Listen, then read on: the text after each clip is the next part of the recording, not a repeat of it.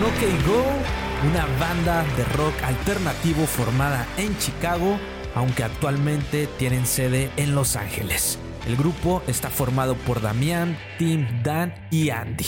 La banda es conocida por sus creativos videos musicales y la mayoría ha alcanzado la viralidad. Sus videoclips causan sensación en la red gracias al empleo de la tecnología de forma ingeniosa y de la manera más humana y franca posible, según Tim, el bajista de la banda. Tim asegura que ahora hay que forzarse el doble para convencer a la gente de que algo ha ocurrido de verdad. Ello implica hacer las cosas del modo más difícil, sin emplear un ordenador. Damián, el líder y vocalista de la banda, en una entrevista nos revela su secreto y dice, hoy en día nos esperamos gráficos digitales, nosotros hacemos las cosas de verdad y eso se nota. OK Go tiene un TED Talk imperdible en el que nos muestra su proceso creativo al momento de crear videos musicales. Pero más allá de sus videos, cuando te sumerges en el mundo de OK Go, podrás escuchar que su música se la toman de igual o con más importancia que sus videos, pues logran composiciones musicales increíbles. Así que te dejamos con un poco de OK Go y comenzamos en este nuevo episodio de UXMX Podcast.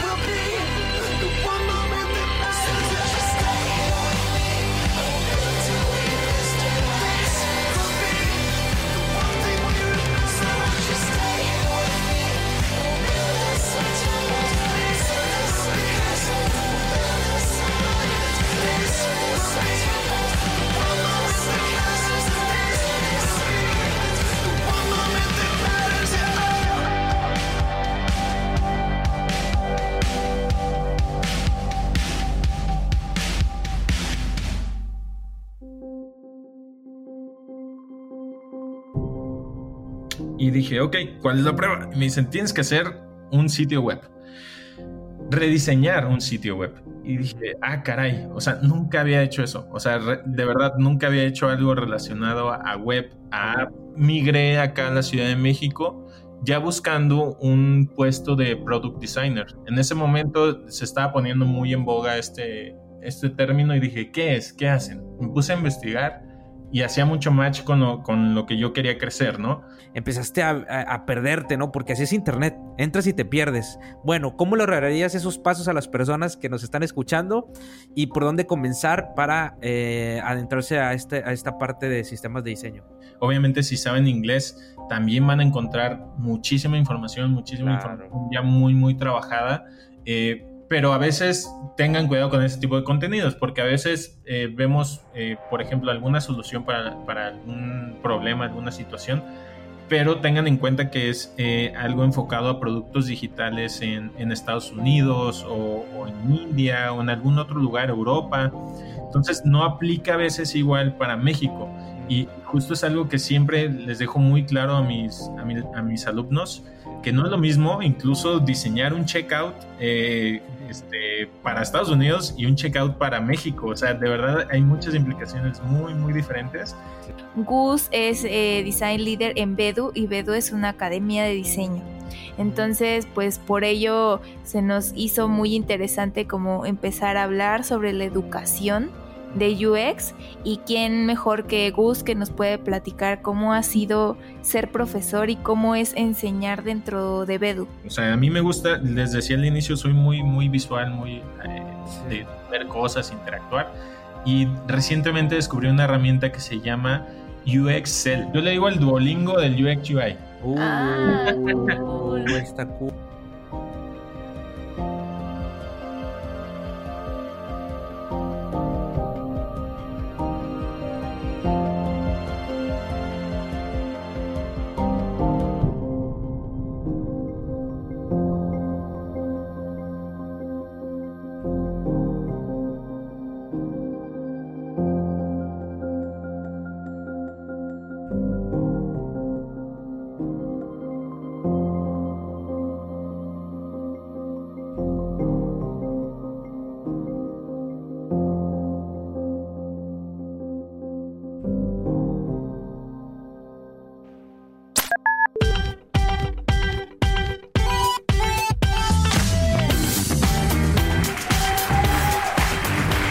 ¿Cómo está toda la comunidad de UXMX Podcast? Una vez más, estamos en este nuevo episodio, el episodio que ya pasamos los 50, los primeros 50 episodios de UXMX.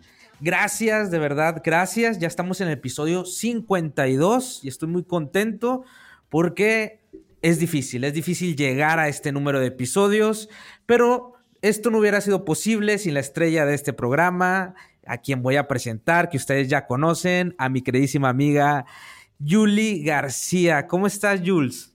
Hola, amigo, muy bien. ¿Tú qué onda? ¿Cómo andas desde allá de Monterrey? Desde acá, desde Tierras Regias, pues encerrado, no podemos salir todavía. sí. Este, extraño las carnes asadas que se hacen por acá. Pero, pues, y extrañándote también, porque cuando grabamos en persona estaba muy padre, que comíamos siempre juntos los sábados, grabando, este, editando podcast, pero pues ahora nos tenemos que acoplar de esta manera, ¿no? Sí, los tiempos cambian, tiempos de pandemia, ahora ya todos estamos así. Pero pues aquí seguimos, muchachos, dándolo todo. Oye, ya 52, 52 episodios, o sea, eh, mira, fíjate, hoy subí un post y me gustó lo que estuvieron comentando la gente ahí en LinkedIn, donde decía de que, pues se escucha, ¿no? De que ya cualquiera hace un podcast. Y, se escuche que no, ya, ya cualquiera están haciendo un podcast y ya muchos podcasts y podcasts y ya cualquiera hace un podcast de diseño o de lo que sea, de marketing o lo que sea, ¿no? Ya toda la gente está haciendo podcast, pero lo difícil no es hacerlo, lo difícil es mantenerlo, ¿verdad, amiga? Y llevamos más de 52 y creo que ahí eh, eh, se dice fácil, pero es, es complicado, ¿no? ¿Cómo te has sentido, Yuli? Sí, la verdad es que hay demasiados podcasts allá afuera. Algunos, la verdad, son buenísimos y muchos de diseño que con los que también pues mantenemos camaradería también son bastante buenos, pero sí, justamente la labor de mantenerlo siempre es lo difícil, ¿no? Y de, y de poder escalarlo y de poder este seguir semana tras semana como lo hemos estado haciendo y también pues mejorarlo, ¿no? Que no quede ahí. Y esto es lo que estamos tratando de hacer con, con esta temporada y ojalá que les guste mucho, porque en este episodio vamos a hablar sobre justamente la educación de diseño. Y creo que es un tema muy importante y que también muchos podcasts están pegándole hacia allá, ¿no? Nosotros en un principio también lo hacíamos, pero no es comparable a lo que te puede dar una escuela o una academia que esté especializada en diseño. Claro, claro. Y bueno, eh, vamos a presentar, vamos a presentar al invitado de este programa, al buen Gustavo Colorado, que él es Design Lead en Bedu, precisamente en una academia, este, que estamos muy contentos de que esté aquí con nosotros en este episodio. ¿Cómo estás, Gustavo? Hola, Iván. Hola, Julie. Eh, muy bien. eh, muchísimas gracias por, la invitación. Pues aquí estamos para hablar de, este tema que, la verdad me, emociona bastante. Estoy nervioso slash emocionado, entonces eh, comprenderán, ¿no? Estoy en, un podcast que recientemente descubrí y me emociona bastante pues aportar en algo con ustedes. Órale, qué cool. Este, sí, sí consumes podcast, Gus. Eh, fíjate que lo consumo eventualmente cuando algún amigo, compañero, algún cuate que, sigo ahí en redes tiene su podcast o, participó en uno, ahí es donde los consumo, pero no es algo que, haga en mi día a día. Más bien, a mí soy más de verlos en YouTube. Aunque un podcast, los veo en YouTube. O sea, soy más visual. Más visual, sí, hay mucha gente que también es muy visual. Exacto, sí, que también lo suban en YouTube. Entonces, qué cool, qué cool, qué cool que, que, también este, consumas contenido por, por donde sea, el que se nos acomode, ¿verdad? Sí. Va. Pues platícanos, Gus, para que la gente, este, pues que no te conoce, eh, eh, que te siga también, eh, platícanos un poco de ti. ¿Quién es Gus? ¿Cómo llegó a ser él? Este, primero, ¿quién es? ¿Quién eres tú, Gustavo? Este, ¿Qué estudiaste? ¿Cómo llegaste a este mundo del diseño? Híjole, bueno, Em, yo en realidad soy diseñador gráfico. Recién eh, cuando comencé en esto del mundo del diseño, me enfoqué a ese lado. Em, casualmente estaba decidiendo entre diseño, industrial y diseño gráfico, pero al final, después de mi research en lo que se podía internet, decidí irme por ese lado, ¿no? Y actualmente, o sea, y si lo vemos en un término de, freelancing o en mi vida diaria, yo me considero product designer. Pero acá en Bedu eh, estoy bajo el puesto de lead design. Es un poco complejo porque realmente, pues, lead design, pues dices, ah, pues sí, se enfoca en la parte de producto, UX UI y listo, ¿no? Pero acá también me toca pegarle a la parte de branding eh, junto con otro, otro equipo ahí de, de marketing. Entonces ahí le, hago ahí a las dos, cuidando pues todo, ¿no? Lo necesario, cuestiones de marca, eh, patrones en la parte de cómo usar el producto, o sea, son muchas cosas, o sea, es muy, muy grande, pero me gusta, o sea, realmente estoy muy satisfecho con, lo que he podido hacer en... Llevo, llevo poquito, bueno, yo llevo poquito acá en Edu, eh, que es año y medio, pero pues he aprendido. ya, ya, Oye, pero eres de, de México, este ¿Te graduaste exactamente en la Ciudad de México o eres de, otro estado? Ah, bueno, esa historia puede ser muy larga, pero, eh, yo, nací acá en, el Estado de México, de hecho, pero desde muy pequeño me fui al lugar que me vio crecer, que es Colima. No sé si lo, conozcan. Sí, claro. Eh, todos ubican Manzanillo, nadie ubica Colima. A lo mejor hay mucha gente de otros países que no, pero deberían de conocer Colima. Por si no lo habían escuchado, existe y está en México. es un paraíso pequeñito. Exacto, exacto. ¿Y ahí creciste? Sí, exacto. ¿Y te graduaste también ahí de, diseñador gráfico? Sí, justo ahí hay solo una escuela, eh, ahora sí que grande, que es la, la Facultad de Arquitectura y Diseño, y ahí tienen diseño industrial, tienen diseño gráfico, tienen arquitectura y otras ingenierías ahí como alrededor, pero esa es como la, exclusiva de, diseño. Hay otras obviamente más, más pequeñas, pero esa es la, esa es la buena. Ahí, sale puro talento. ese que exporta el talento ahí, ese exporta. Exactamente, por eso a lo mejor me escuchan el acento así, varios me lo han preguntado, incluso cuando, cuando estoy hablando así a distancia, me dicen, no eres de por acá, ¿verdad? Y yo, no. Ah, ¿De dónde digo que soy? de aquí o de acá. De Colima. Oye, pues qué padre, qué padre. ¿Y, cómo fue? Bueno, no sé si Julie tenga ahí la, la, pregunta, Jules. Mm, de cómo iniciaste, o sea, justo después de que saliste de, de esta magnífica Universidad de Colima como diseñador. ¿Cómo fue que emprendiste tu camino hacia lo digital, hacia diseño de producto? Fíjense que esa historia eh, me encanta contarla porque es muy, es muy peculiar, siento yo. Cuando, cuando recién estaba, yo creo que me faltaba como un año para egresar yo ya trabajaba y trabajaba en un estudio eh, de diseño y publicidad y era como una casa. O sea, realmente tú ibas a una casa tenía todas las adecuaciones como para, para hacer la parte de diseño, tenían sus mesas, todo. Eh, era un lugar donde la gente iba a pintar, o sea, era, era muy padre. Pero en una de esas conocí a un amigo que, se, hace llamar el HC, Heriberto, eh, saludos también para Heriberto, nos conoció y nos dijo, ¿saben qué? Ustedes tienen mucho potencial, ¿por qué no, no le entran a la parte digital? ¿no? Él, estaba muy metido en estas cosas como de innovación, emprendimiento, eh, educación incluso para, para niños y, nos, nos incentivó a, a, la parte digital, ¿no? A lo web. Métanse diseño web y yo, ¿de qué hablas? O sea, para mí salir de la escuela era hacerme ilustrador full time y diseñar branding. Ese era mi objetivo en ese momento. Y, justo él le insistía mucho y, yo, yo no le creía hasta que eh, un día, eh, un cuate, no sé si lo ubican, se llama Don Chambitas, que también es, es de Colima. Ah, claro. Ah, sí, es cierto, es de, es de, Colima, Don Chambitas. Sí, por eso digo que puro talento. Colima, la nueva fábrica de talentos. De talentos. Ah, póngale ojo a Colima. mucha gente no lo conocía y ahorita de que, ah, oye, pero Don Chambitas es, bueno, para la gente que no lo conozca así rápido, él, este, platícale así rápido quién es.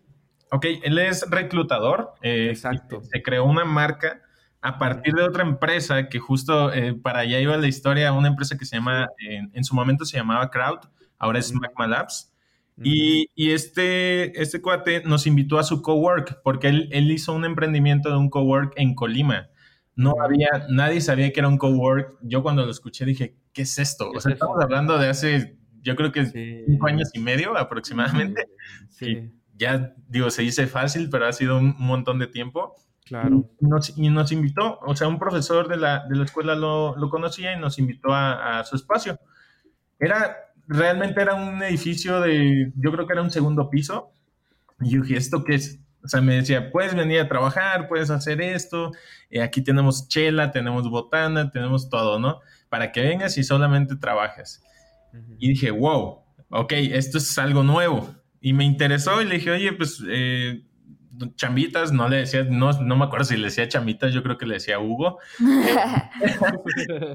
Eh, si necesitas algo, pues eh, colaboremos, ¿no? Yo soy diseñador, así, así, pum, pum, pum. Dice, órale, qué chido. ¿por, qué no, ¿Por qué no nos compartimos contacto? Ya pues, nos, nos, agregamos ahí en redes, compartimos teléfonos. Y resulta que mi amigo el HC también lo, lo conoce y nos hacemos super compas.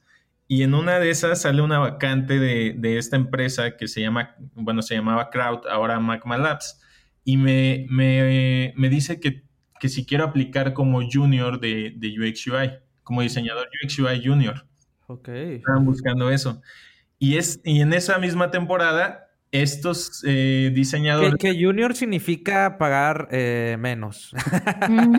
depende de la empresa. Sí, depende de la empresa. sí, depende mucho de la empresa. Ya cuando dices, no, busco un junior, es porque le quieren pagar menos. No, no, no, hay budget, más bien. y luego, entonces trabajaste ahí como UX UI. Sí, pero cuando fueron a la facultad a anunciar la vacante, nadie los peló, o sea, fue muy feo, extraño, que nadie los pelaba, o sea, todos decían, ¿y eso qué es? O sea, ¿para qué sirve? ¿Con qué se come? Eh, y yo tampoco los pelé en ese momento, hasta que volví a hablar con mis amigos y me dicen, no manches, o sea, esta empresa está muy chida, tienes que ir a verla, no sabes lo que, lo que te estás perdiendo, deberías de aplicar. Y dije, ah, caray, ¿por qué? o sea, yo seguía con mi idea de diseñador, ilustrador y punto, ¿no? Y fue muy, muy, muy padre porque me insistieron y, me dicen, ¿saben qué? Eh, tienen que mandar su portafolio, lo mando y como a la semana me dicen, Gus, eh, quieren que vayas, eh, no, quieren que hagas una, una prueba, una prueba visual. Y dije, ok, ¿cuál es la prueba? Y me dicen, tienes que hacer un sitio web, rediseñar un sitio web. Y dije, ah, caray, o sea, nunca había hecho eso. O sea, de verdad, nunca había hecho algo relacionado a web, a a nada. O sea, ni siquiera. Para ese entonces, ¿qué, ¿qué, año más o menos está, estamos hablando?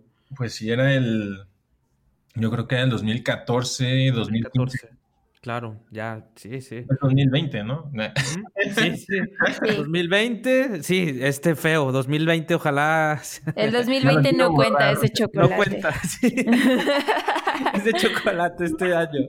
Pero sí, hace ya seis años, wow. O sea, sí. Entonces, este, ahí fue cuando empezaste a rediseñar la web. Sí, y era una web muy fea, se llamaba Judy Dolls. Eh, la página no sé si exista todavía. Y lo hice todo en Photoshop pero como no tenía ni idea, eh, le pregunté a, este profesor que, que, ya diseñaba web, o sea, él lo hacía con código y más o menos me orientó. Entonces ya yo le apliqué colores y todo. De verdad, un, día se los mando para que vean cómo está. lo tengo ahí guardadito. Eh, y con eso me dio chance de ir a una entrevista con ellos, presencial. Mm. Y, estuvo muy padre porque cuando yo voy a, esta empresa, ellos tienen ahorita, creo que es como, o sea, es de un, no sé cómo decirlo, una plaza eh, de, así como de, negocios. Ellos rentaron toda la parte de arriba, o sea, todo el segundo piso. Entonces es un complejo, pues, algo grande. Y cuando entro, pues dije, ah, caray, esto es como un Google, o esto es como trabajar en, una empresa padre, ¿no? Eh, o sea, algo que nunca había visto yo en Colima. Entonces, eso me motivó. está, está, muy padre de qué va, o sea, qué buscan, por qué hacen esto. De verdad, tenía tantas preguntas, no tienen ni idea. Y estaba súper nervioso. De, era mi primera entrevista formal, si lo vemos desde algún punto. Y, me dicen, Gustavo, eh, queremos eh, pues que chambies acá, estamos eh, pues entre tú y otro cuate, pero creo que tú tienes la habilidad más, más este, trabajada visualmente. Entonces creemos que, que, la parte de inglés, que era algo que me habían dicho en ese momento, la parte de inglés podemos entrenarte para ello, porque como era una empresa internacional, ellos buscaban pues gente con habilidades en inglés. Pero, pues como era junior, no había tanto problema. Y ahí me entrenaron y todo, ahí aprendí todo el, lenguaje del éxito, como le dicen algunos. el lenguaje exitoso. Y, la verdad es que ahí crecí bastante, o sea, con, toda la gente que, había ido en su momento a la escuela a hablarme de UX. Ellos fueron mis mentores a la fecha, los sigo admirando bastante. Eh, un saludo también para ellos. Un saludo. Un saludo a Katy y a Aro eh, y a Jordán. Eh, entonces, eh, ellos la verdad me, ayudaron bastante con, esta empresa y a la fecha, o sea, yo, yo, yo realmente salí con, un perfil de UX UI a, los tres años y medio y después migré acá a la Ciudad de México ya buscando un puesto de product designer. En ese momento se estaba poniendo muy en boga este, este término y dije, ¿qué es? ¿Qué hacen? Me puse a investigar y hacía mucho match con lo, con lo que yo quería crecer, ¿no? O sea, no verme involucrado nada más en, haz esto, eh, investiguen, accionen y ya, no, sino tomar dirección de, un proyecto y darle pues eh, la dirección adecuada hacia donde se quiere crecer a nivel negocio. Entonces dije, yo hago match con esto, me gusta, o sea, lo mío es la, dirección, eh, no sé, más allá de la ejecución, ¿no? O sea, sí soy muy de, pues de, hacer diseño y esto, pero la verdad es que cuando te involucras ya a nivel negocio, ves cómo crece, ves cómo se está comportando, es muy, muy este, enriquecedor. Entonces, por eso eh, sigo bajo este perfil de, de Product Designer a la fecha, pero les digo, justo acá en, en Bedu sí me tocó entrar como Lead Designer y pues ya estoy como a, cargo de, de algunos diseñadores y la verdad es que ha sido un reto muy grande porque, o sea, sí lo había hecho, pero no formalmente. Eh, y está, está padrísimo. A mí me encanta, eh, pues, mi puesto ahora. Claro, que ahorita vamos a tocar ese tema. Exacto. Sí. Bueno, fíjate que me gustaría también que nos platicaras sobre en lo que has andado últimamente o, o cuál ha sido tu foco como diseñador en los últimos años, porque antes de esto tuvimos una plática acá con el buen Gustavo y nos dijo que estuvo muy clavado en los sistemas de diseño, que fue algo que estuvo haciendo mucho los años pasados. Entonces, cuéntanos un poquito de, qué onda con los sistemas de diseño y, este, y las pláticas que diste, cómo lo aplicaste y, por qué andabas en eso. Súper. Sí, pues eh, fue prácticamente el año pasado que, me enfoqué mucho a, tratar este tema y se dio la oportunidad de dar varias charlas en relación a, esto. Eh, y, creo que, una de las más padres que, me tocaron fue una última charla en el Talentland, cuando todavía sucedía esto, eh, de Talentland. y, y estuvo, estuvo padre porque, o sea, creo que es un tema que aunque yo repetía bastante, creía que, que, ya no era relevante y no, o sea, para los, para todos los diseñadores que conocía, incluso desarrolladores, se les hacía muy, muy interesante este tema porque decían, yo tengo este problema, siempre es un tema con mi desarrollador, con mi diseñador, y a mí me gusta mucho eh, encontrar esa buena, eh, esa sinergia entre equipos de diseñadores y programadores. ¿Por qué? Porque realmente me ha tocado vivirlo desde, desde que inicié esta carrera eh, como UX UI eh, porque antes, digo, no sé si a ustedes les tocó, eh, por ejemplo, los guidelines se hacían a mano, o sea, toda, toda la parte de tamaños, colores, distancias, era manita y era tiempo que se le cobraba a un cliente, imagínense, o sea, era como, yo necesito uno o dos días para hacer todos los, el, todo el style guide eh, para, para, el handoff de, de los desarrolladores. y, y eso a mí me, me, frustraba un poco porque era, ya terminabas tu diseño súper padre, súper bonito, súper testeado y así.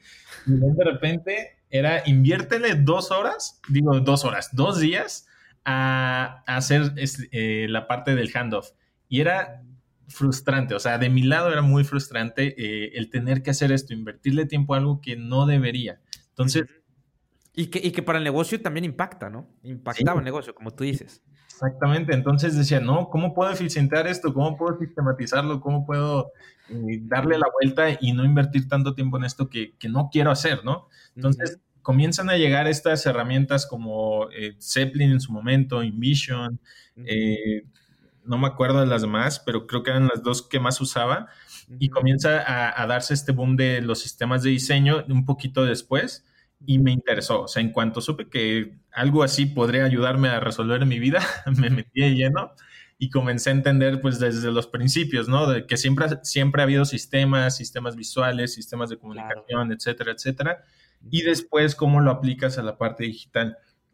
Y creo que eso es la parte más, pues más interesante, al menos eh, de mi lado, porque en realidad tú puedes eh, sistematizar todo, en realidad. O sea, desde un simple icono, un simple botón, textos, eh, colores, tipo, eh, la parte tipográfica, incluso espaciados ahora, ya se puede hacer esa sistematización porque ahora sí que la ventaja más grande de diseñar bajo sistemas de diseño es la, la lo que cubres a nivel deuda de, de.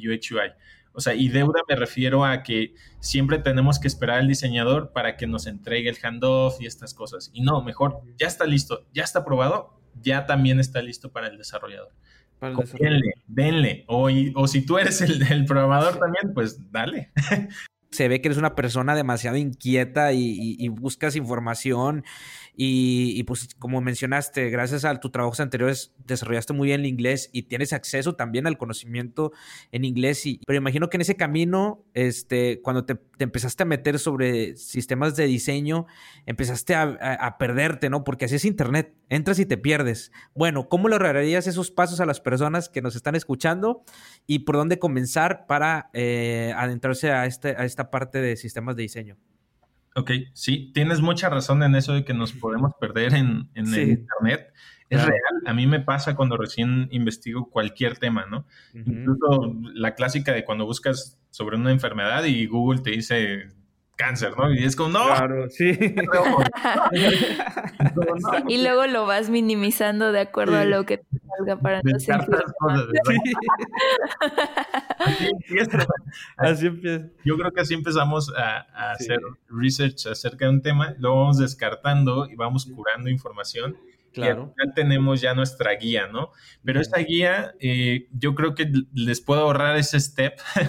eh, recomendándoles mucho estudiar toda la documentación de Brad Frost. O sea, yo los a lo mejor los mandaría a los inicios de los sistemas de diseño, pero sé que van a llegar a ese punto. Entonces, si ya son diseñadores ustedes, si son eh, programadores, etcétera, etcétera, yo les recomiendo irse directamente a este libro de Brad Frost de, Atomic Design, que creo que fue una base y sigue siendo mi base eh, muy grande en cuanto a, creación de sistemas de diseño.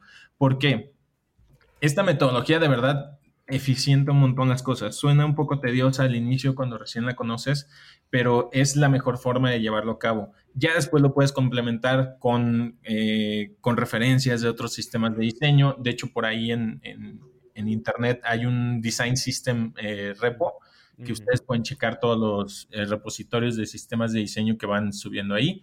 Hay desde, o sea, desde la banca, desde cosas médicas, ah, no sé, los clásicos como el de MailChimp, Material Design, ahí están todos ellos, ahí los pueden consultar. Y ya para los que están más eh, avanzados y quieren saber si de verdad tienen un sistema de diseño o nada más tienen una guía de componentes o, un guide, eh, que es diferente, ahí eh, digo, podemos adentrarnos a ese tema. Hasta otro podcast, otro episodio para eso.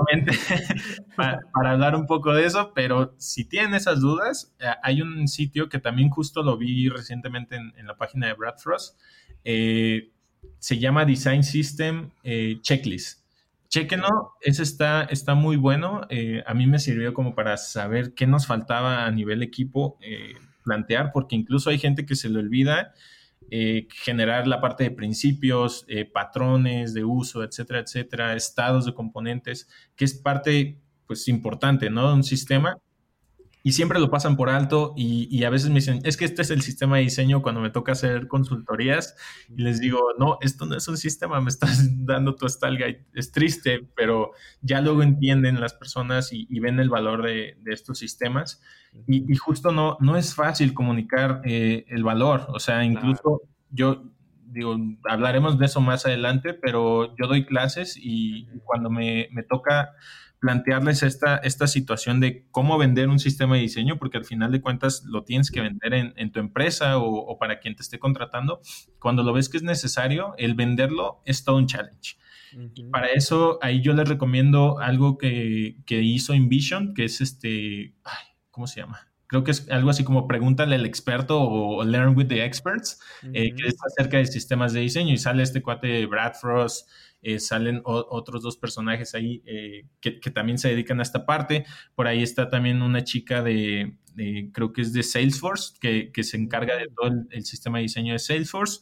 Y, está muy padre todo lo que comparten porque creo que es, son esos problemas que te enfrentas cuando mencionas la, la, palabra hagamos un sistema de diseño. Todos se quedan anonadados, no saben qué está pasando. Incluso hay desarrolladores que dicen, ah, sí lo he escuchado, pero pues no es como que sí. aplicarlo, ¿no? y aplicarlo es también, pues lleva sus... todavía entenderlo es un esfuerzo, aplicarlo todavía más, ¿no? Exactamente, sí, e, y es una tarea muy grande, o sea, yo realmente creo que nunca me ha tocado hacerlo solo, porque solo me vuelvo loco, yo creo. Siempre les recomiendo que lo hagan en equipos o incluso que se involucren en otras áreas, porque si no, no están involucradas otras áreas, estamos haciendo algo eh, pues en, un grupito que a lo mejor ya para comunicarlo y que lo usen es un problema.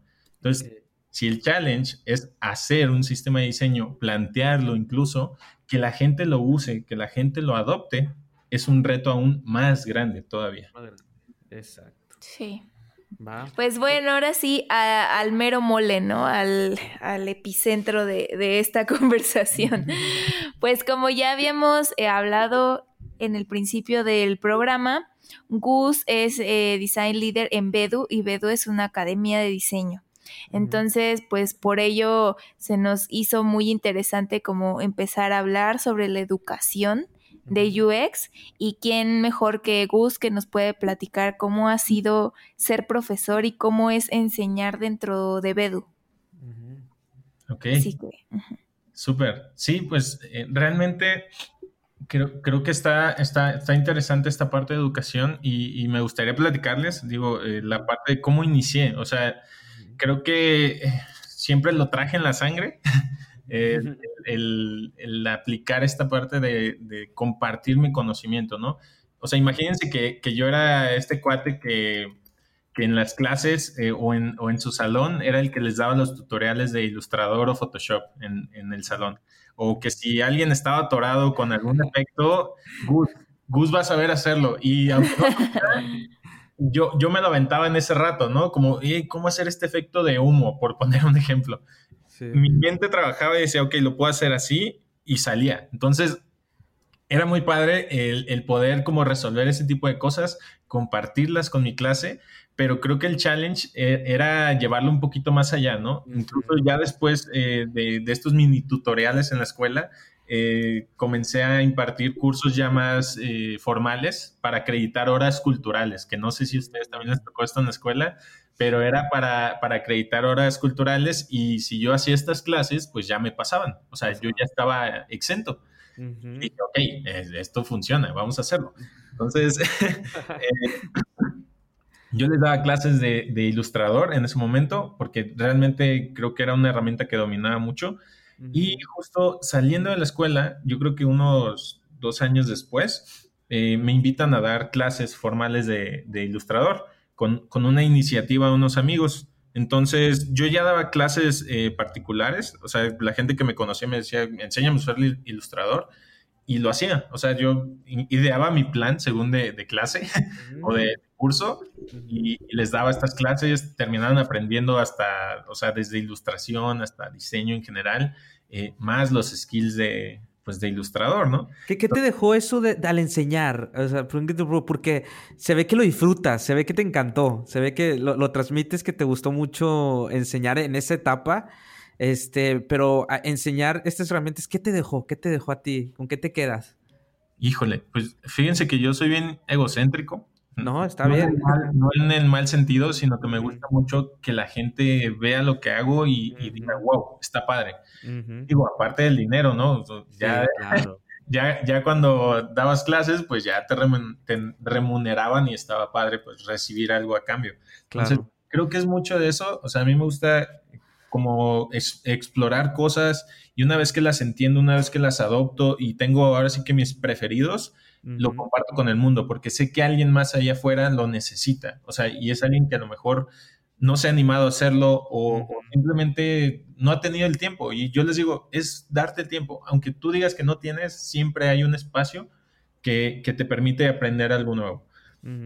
Creo que por ahí va el, el, el crear gente o, formar personas que estén a un nivel que, que, yo quisiera ver a todos los diseñadores con ese nivel, es algo que me, me motiva bastante a la hora de, de, educar. Y creo que así comenzó bastante la de educación conmigo.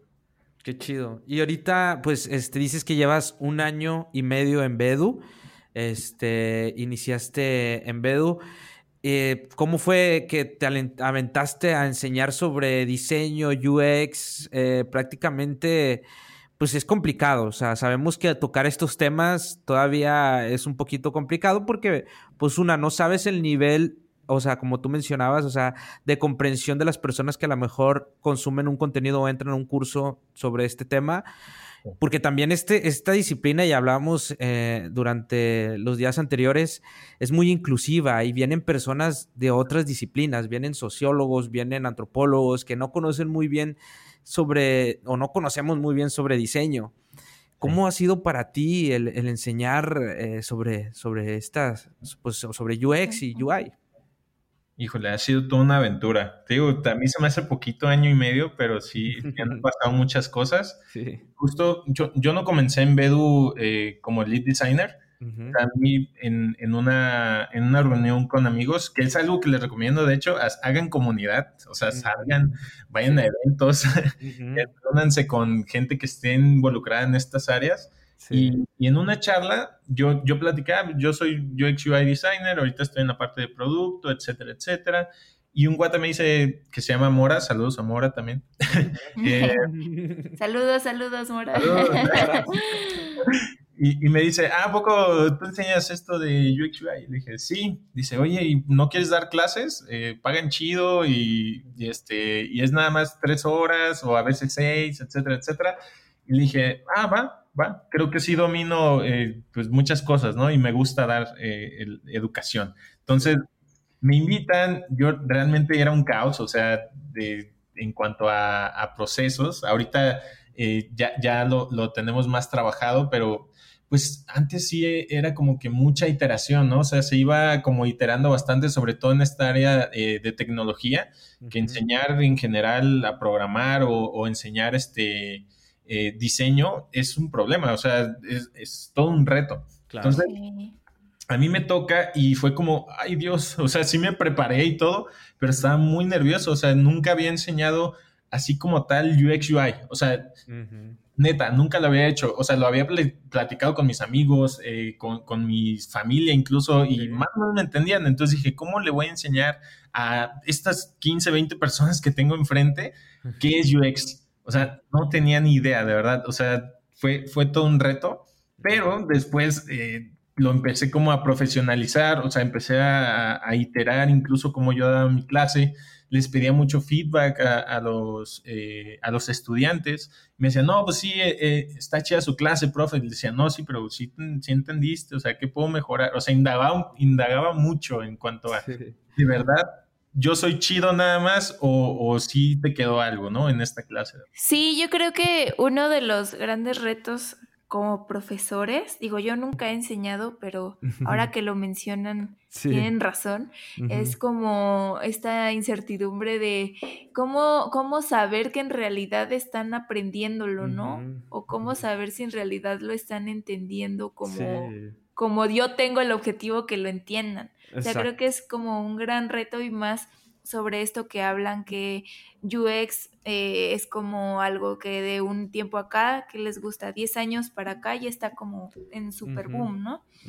Y mucha gente está como saltando hacia este lado, porque pues de alguna forma tienen oportunidad, ya que tiene como gran recibimiento de las ciencias sociales, de psicología y todas estas cosas pero su formación sí es como distinta, ¿no? A la de un diseñador de carrera, tal vez.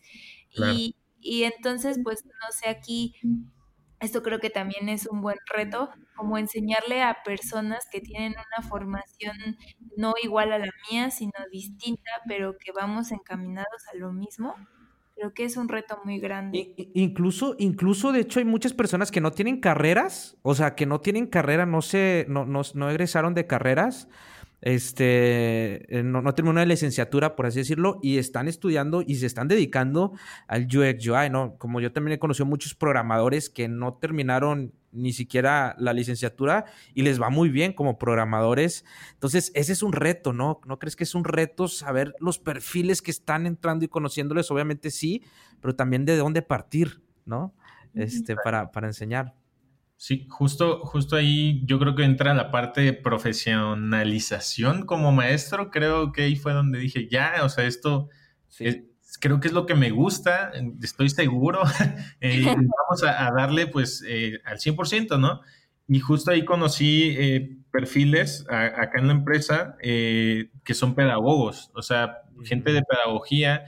Tienen, tienen un nombre que es diseñador instruccional o sea, no sé si ya, ya ubicaban ustedes ese término, pero ellos básicamente te ayudan a armar contenidos y a cómo impartirlos incluso. Mm. Porque, o sea, así como lo mencionas, aparte de los perfiles, o sea, en cuanto al background de la persona, la, forma en que aprenden. Aprenden ellos. Ajá. Entonces, tú puedes ser el profe chido, pero a lo mejor eso no le entra a alguien, ¿no? A lo mejor le entra al, al 50% de tu clase, pero el otro 50% está güey, enséñame, o sea, no estés ahí volando en mi clase y, quiero aprender, ¿no? Entonces ahí es donde empiezas a meter ya sea ejercicios prácticos, empiezas a, tener dinámicas entre ellos y combinarlos. estas mezclas que hacían los profes intencionalmente eran por este objetivo y nosotros no lo entendíamos hasta que ya me tocó a mí. Exacto, la forma de conocer muy bien, es, tienes toda la razón, exacto, tienes toda la razón. El, decir también, el conocer no solamente los perfiles de dónde vienen, sino también la forma en la que aprenden y cada persona aprende de manera distinta, ¿no? Este, y, y, y, ahora lo vemos, o sea, hay gente que no aprende a lo mejor en un curso y aprende, este, con tutoriales o por su cuenta y buscando por aquí por allá y une todos los puntos. La verdad, yo así fue lo poco mucho que he aprendido. Este, no, no he entrado a un curso, todo lo aprendo en internet, tutoriales, videos, picándole, echando a perder también. Así aprendí a programar, este, o, hacer páginas y tiendas online, echando a perder, echando a perder, porque soy más, yo soy más kinestésico. O sea, yo soy más de experimentar, ¿no? Entonces, conocer las personas que también eh, tengan esa forma de aprender, pues también es complicado porque muchos ni siquiera ya saben cuál es su forma de aprender, ¿no? Este, es un reto. Justo creo que ese es un, sesgo que tienen muchos profesores, al menos lo, he visto, eh, que piensan que como ellos aprendieron, eh, las otras personas van a aprender. Sí. No es nada cierto. O sea, y a mí me costó un poquito de trabajo entenderlo. Yo esperaba que, como yo conocía que se hacían las cosas, esa era la única forma, esa era la verdad. Y no, o sea, tienes que iterar para que toda un, todo un grupo de personas entiendan de la misma forma o, o, acercarse pues al mismo grado de conocimiento. Claro. Y, creo que ahí es la parte más, más crítica. Sí. Oye, ¿y algunas historias de, o algunos casos de tus estudiantes que hayas tenido y que hayas dicho, ah, no lo sabía o que te haya como impactado de alguna forma, ¿no? Igual, este, creo que cuando enseñas siempre hay comentarios de todo, así como, como dice Iván, de que, nah, profe, es bien chido y me sirvió un buen todo lo que aprendí, o de plano como de, no, pues la verdad como que no aprendí tanto por tal, tal y tal. O sea, como ese tipo de anécdotas que has tenido, ¿nos puedes compartir como alguna? Fíjense que, hace mucho, yo creo que hace como unos, híjole, unos nueve meses aproximadamente, eh, me tocó una chica que, que, justo terminando uno de los módulos, se acerca a mí y me dice, profe, ¿podemos eh, hablar en privado? Y fue así como que, ah, sí, está bien. Entonces dije, me va a preguntar algo, algún tema o algo así. No, eh, salimos a, la parte como de, había un jardincito y, se me queda viendo. Y no, es, historia romántica de profe.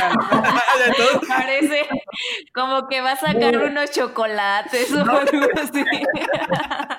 Sí, tú, también lo pensaste, Yuli. Yo sé que lo pensaste, Yuli. Sí, de hecho sí.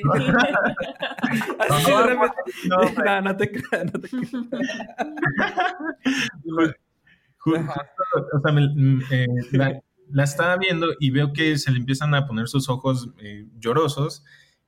¿Qué pasó? O sea, no entendía qué estaba pasando. Y esta chica era, creo que era contadora, si, si no me equivoco. Ah, qué cool. Y, estaba, estaba muy este, preocupada y un poco, pues, eh, pues triste también, porque dice, es que no entiendo nada, dice, o sea, no, no, no entiendo qué, qué, estamos haciendo, hacia dónde va eh, este, este proyecto. Eh, creo que iba apenas en la parte de UX.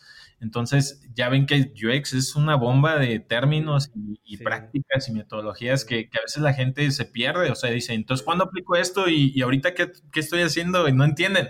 Entonces, tienes que guiarlos para que pues, les quede un poquito más claro. Entonces, como eran de mis primeras clases, eh, a lo mejor no, no tenía claro pues que, hay personas así, ¿no? Entonces fue, un poquito pues eh, sad eh, verla ahí que, estaba perdida, que se sentía perdida. Entonces le dije, no, ¿sabes qué? Mira, esto pasa, es normal, o sea, cuando recién estás descubriendo un proyecto, cuando estás entendiéndolo, etcétera, etcétera, cuesta un poco de trabajo visualizar una idea, ya sea a nivel experiencia o, o física, cuesta. O sea, incluso a mí cuando empiezo un proyecto, así pasa, le dije, y no te sientas así. O sea, entiendo que no traes un perfil como los, los otros, tus compañeros que son diseñadores y a lo mejor ya leyeron, etcétera, etcétera. No te preocupes. O sea, de verdad, tú síguele, sigue, sigue eh, tratando como de comprender esto y vas a ver cómo, cómo rinde frutos. Entonces, estuvo padre, o sea, que al final como que dijo, ok, va, entiendo, voy a seguirle echando ganas eh, y al final pues este, esta, esta chica estaba en un curso que es UX Frontend, eh, que combina la parte como de entendimiento de problema más desarrollarlo, pero ya a un nivel de, programación. Y, estuvo padre, pues que al final, pues sí, sí salió y todo, y, ya, ya no me la he encontrado otra vez, pues fue porque tengo muchos grupos, pero, pero creo que sí, sí, sí terminó pues el, el curso bien. Eso está, eso está bien chido porque eh, también me ha, pasado. O sea, yo también he dado curso, el mes pasado también di un curso sobre tienda online y cosas así. Este, y, y me pasó donde empiezas tú a hablar de términos, estos como mencionas, mencionamos al inicio, términos exitosos en inglés. Pero es que la verdad, bueno, yo que vengo del mundo startupero y Yuli también no me va a dejar mentir, el mundo digital, es que así es como se habla y de hecho incluso en las herramientas es como así te viene, o sea, así te viene la métrica, así lo tienes que, o sea, es como aprendimos. Yo, la verdad, y Yuli sabe, yo soy malísimo para el inglés, malísimo. De hecho, mis... Pues, pues creo que es parte como de toda la documentación y este y de donde nace el conocimiento, pues es así, no de habla hispana, ¿no? Y lo que estamos haciendo como en este momento es intentar como maldicen tropicalizar. No me gusta ese término. Creo que tendría que ser más como contextualizarlo a, México, a Latinoamérica. Ajá. Entonces, o sea, esos términos, quieras o no, pues se siguen usando porque traemos como la metodología y la aplicamos, ¿no? Pero pues no está mal. Incluso hay como memes, ¿no? O por ahí sacaron un video muy cagado como de eh, la, esa película de Steve Jobs con un doblaje como de lenguaje ganador o algo así de exitosos. Y es como de, pues sí, chale, sí es, ¿no? Pero no es tanto porque te quieras creer como súper experto, sino que así es como la documentación, los términos que son universales de alguna exacto, forma. Exacto, yo creo que diste con el punto, o sea, así es, es, es, como nos comunicamos, al menos en esta, yo que he trabajado con muchos equipos digitales, eh, así es como nos comunicamos, ya es natural, no es que tú quieras como sentirte experto. Otra cosa es que otros sí lo utilicen y no saber qué hacer con esos términos o, nada más para, para apantallar. Pues sí, sí está mal, pero sin embargo así es como, por ejemplo, yo he aprendido, o sea, ¿qué es un lead? ¿Qué es esto? Bueno, un lead, bueno, es que así me aparece en la herramienta que yo utilizo para llevar toda la parte pues, de estos procesos, ¿no? Que llevo digitales. Entonces, así es como aprendemos y, y no está mal. De hecho, pues bueno, este, como dice Yuli, el inglés también es universal y como a ti también te ayudó mucho aprender inglés, me imagino, ¿no? El, aprender inglés te ayudó muchísimo y te abre mucho las puertas. No nos resistamos a decir, tenemos que crear términos de aquí cuando ya hay, o sea, sí, si hay nuevos, sí, para contextualizando, pero si ya hay una manera y si ya existen otros términos, ¿para qué inventar otra vez la rueda, no? Entonces, es mi manera de pensar, ¿no? O sea, si hay otras personas que piensan totalmente distinto. Tener el lenguaje exitoso. Sí, me gusta ser exitoso. pero bueno, eso es una barrera para los que vienen de otra área. Por ejemplo, ahorita que nos menciona Gustavo, una contadora que a lo mejor nunca en su vida ha, trabajado con eh, el mundo digital o con equipos digitales, pues entrar a este mundo, empieza a ver otros, otros este, términos y, si todavía le agregas que a lo mejor no comprende muy bien el inglés, pues es una barrera muy fuerte y que creo que, que, ahí es donde tenemos que, los que sí saben, eh, pues bajar todavía más algunos términos, ¿no? Este, de esto. No sé cómo veas tú, Gustavo, si, si eso es lo que has aprendido, ¿no? También enseñando. Sí, me, ha, costado eh, un poquito también dejar este, ese lenguaje del éxito, porque realmente, o sea, yo vengo de, les, les comentaba al inicio, de una empresa que era, eh, eh, ¿cómo se llama? Ya esto se me olvidó. internacionales, eso era. Entonces, sí o sí tenía que hablar eh, bajo estos términos, o sea, el decir eh, feedback, el decir este eh, meeting, el decir schedule, como, como a muchos a veces no, no, no, pueden decir schedule, sí.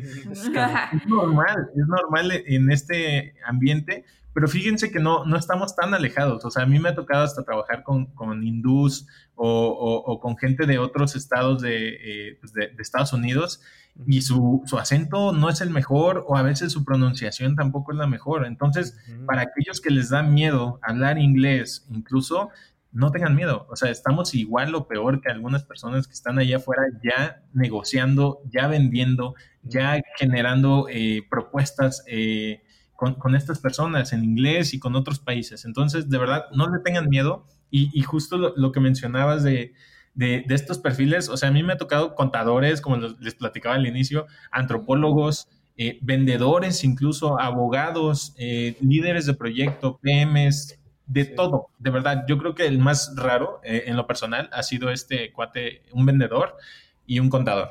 Pero el, vendedor se animó a hacerlo, o sea, de, de, iniciar una carrera en UX UI porque él, él trabajaba en una empresa de tecnología.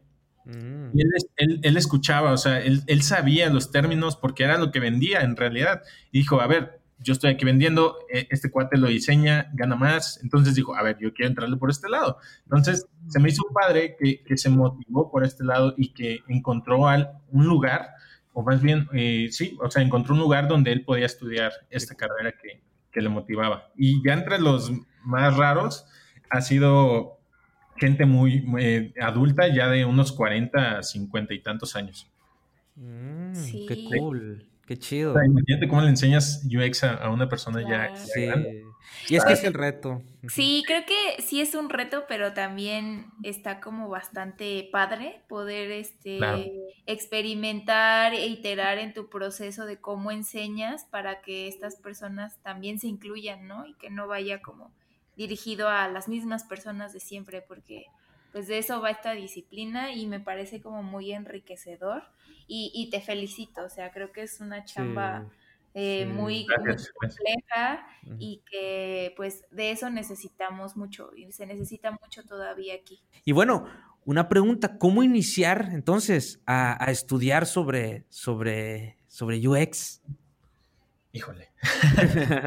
¿Cómo iniciar? Eh, si lo vemos desde el plano de, que ustedes aprenden por su cuenta, yo creo que hay, varias ya, ya hay muchas cuentas de, contenido en español que pueden ustedes seguir en realidad. Obviamente si saben inglés, también van a encontrar muchísima información, muchísima información ya muy, muy trabajada. Eh, pero a veces tengan cuidado con ese tipo de contenidos, porque a veces eh, vemos, por ejemplo, alguna solución para, para, algún problema, alguna situación, pero tengan en cuenta que es eh, algo enfocado a productos digitales en, Estados Unidos o, en India o en algún otro lugar, Europa. Entonces, no aplica a veces igual para México. Y justo es algo que siempre les dejo muy claro a mis, a mis alumnos que no es lo mismo incluso diseñar un checkout eh, este, para Estados Unidos y un checkout para México. O sea, de verdad hay muchas implicaciones muy, muy diferentes eh, a la hora de diseñar algo tan que pareciera tan sencillo, ¿no? Entonces, aguas con este tipo de cosas, siempre busquen a la par contenidos en español y, digo, no sé si ya podamos recomendar, pero tengo acá unas, recomendaciones. Sí, justo vamos a abrir nuestra cápsula de recomendaciones y por ahí este Gus nos trae un montón, así que platícanos, Gus. Va, va, Pues realmente, si ustedes quieren comenzar a, estudiar la parte de, de, UX, pues hay varias formas. O sea, a mí me gusta, les decía al inicio, soy muy, muy visual, muy eh, de ver cosas, interactuar.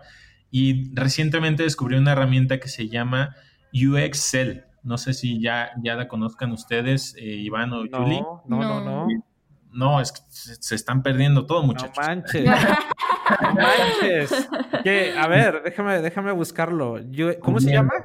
UXL. Yo le digo el Duolingo del UX UI. Uh, ah, está cool la verdad. A ver. También Duolingo, por si quieren. Duolingo también. Inglés. sí. también puede entrar entre las recomendaciones. Entonces, ¿tú, tú este, haces pruebas de diseño o algo así? ¿De otras empresas? Eh, son, son a prueba y error. Eh, ponen un reto y como Duolingo tienes opciones de respuesta. Ahorita nada más son eh, booleanos, o sea, son sí o no. Y listo. Pero realmente es, muy buena para aprender términos, para comenzar a aprender términos y, cómo ejecutarlos. O sea, de verdad está muy padre. Yo se los recomiendo a todos mis alumnos. ¿Para qué? O sea, el problema siempre cuando inicias en, en UX UI es que no conoces los términos, no sabes de, no saben de qué estás hablando y esto ayuda a homogenizar la, la parte de comunicación. A lo mejor en inglés ahorita, pero es una muy buena forma de comenzar. Entonces sí se las súper recomiendo eh, para, para todos y, justo tiene un sistema de gamificación muy bueno. Claro. Y, recientemente el, equipo de diseño de Bedu está ahí en el top 3. Entonces, ahí andamos a nivel México. Con, orgullo. Para Oye, y, tiene versión freemium, entonces este, pueden empezar gratis. Exactamente. Recién, tiene bien poquito que pusieron el, la parte pro. Eh, yo sigo con el plan freemium, entonces este, pues, está padre. Ahí checan. Órale, qué cool. Cool. Y bueno, obviamente en YouTube, en YouTube pueden encontrar varios canales ahí de, de UXers, de UIs, eh, de Product Designers que, están generando contenido muy padre, tanto en español como en inglés. Eh, vi que en, eh, en, su podcast anterior tuvieron ahí a, UI Tips. O, UX, Tips, sí, ella la conocí así random, también buscando contenido en español para mis clases y por ahí tengo algunas referencias de ella en, en algunos contenidos que doy. Entonces, qué chido que, estuvo por acá también. Sí, estuvo por acá, este, Eugenia, que también los muchos que, que, buscamos en YouTube, siempre te va a aparecer un contenido de ella en español de, estos temas. Sí. Exactamente. Bueno, también les recomiendo eh, Medium. Eh, ahí tengo, eh, por ejemplo, UX Planet, se llama, creo, otro que es Better Humans.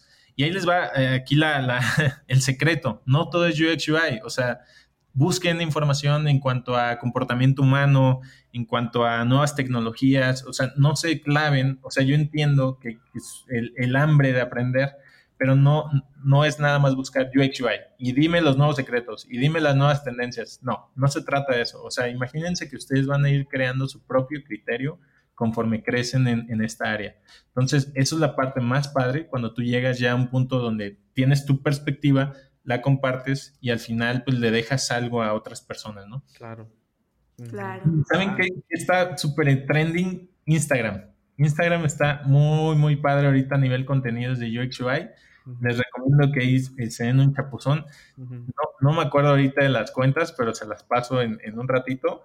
Eh, que, yo sigo y que se me hacen padres para, pues, para aprender tips, hacks a nivel UX UI, metodologías, etcétera. Sí, ahí está, pues ahí están las recomendaciones del buen Gustavo. Este, para, para ahí dejaste muy buenas recomendaciones. Yo Excel me encantó. Este, y yo creo que es buena. Va a ayudar a muchas personas. Muchas gracias, Gustavo, por, por compartir. Y pues bueno, pues bueno, ya estamos cerrando. Ya estamos cerrando. Qué triste. Ha sido una muy buena charla, de verdad. Muchas gracias por, por tomarte el tiempo de, de charlar con nosotros un sabadito. Y pues nada más para, agradecerte. No sé si quieras eh, pues mencionar algo ya para ir, para ir cerrando, Gustavo. Ok, pues creo que va muy enfocado a lo que decía ya al final. No se desesperen, cualquier persona que está iniciando en, este mundo, no se desesperen de verdad. Es un camino muy, muy padre, disfrútenlo. Eh, aprendan, apliquen todo lo que, lo que van eh, conociendo algo que, creo que es el secreto para, para, hacer un buen UI o un buen UX eh, es lo que aprendes, aplícalo. O sea, aplícalo enseguida, ya sea en algo de, que tengas de freelance, en un proyecto personal, en tu empresa, aplícalo, porque si no se te va a ir. Y cuando uno no, no aplica lo, aprendido, siempre hay, hay este problema de que ya no te acuerdas o se te olvida. O sea, personalmente a mí hasta me pasa.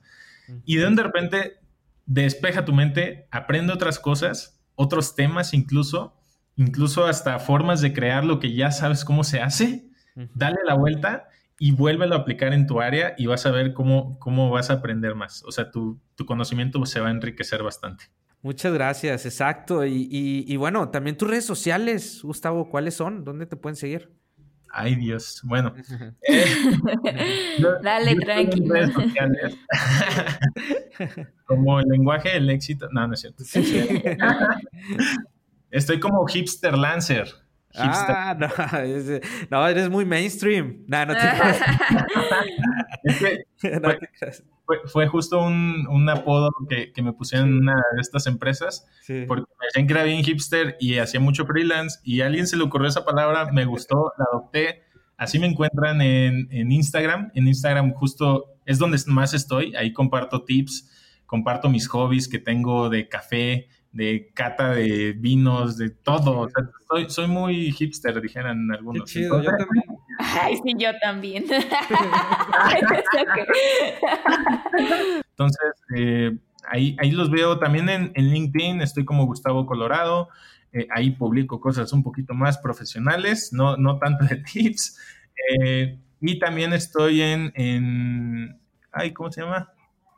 En Twitter también estoy como Twitter me parece. Entonces, Listo. pues por ahí te vamos a estar siguiendo, Gus, y síganlo también. Seguramente pues, nos va a compartir hacks muy agradables. Y este, y pues muchas gracias por venir a compartir este espacio. Creo que aprendimos bastante. Las risas no faltaron.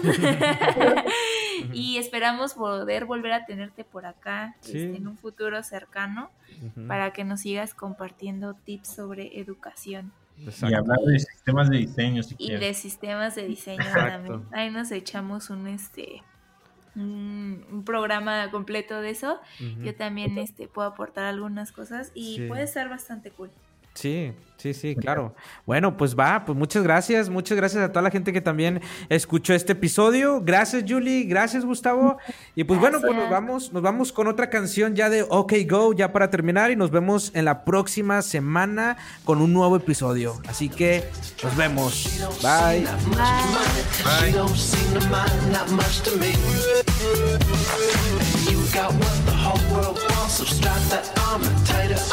Double on down like it's gonna make you free. Maybe I need someone to trust. Maybe I need someone. Maybe I need someone to trust. Maybe I need someone. I won't let you down. No, I won't let you down. I won't let you down, my love.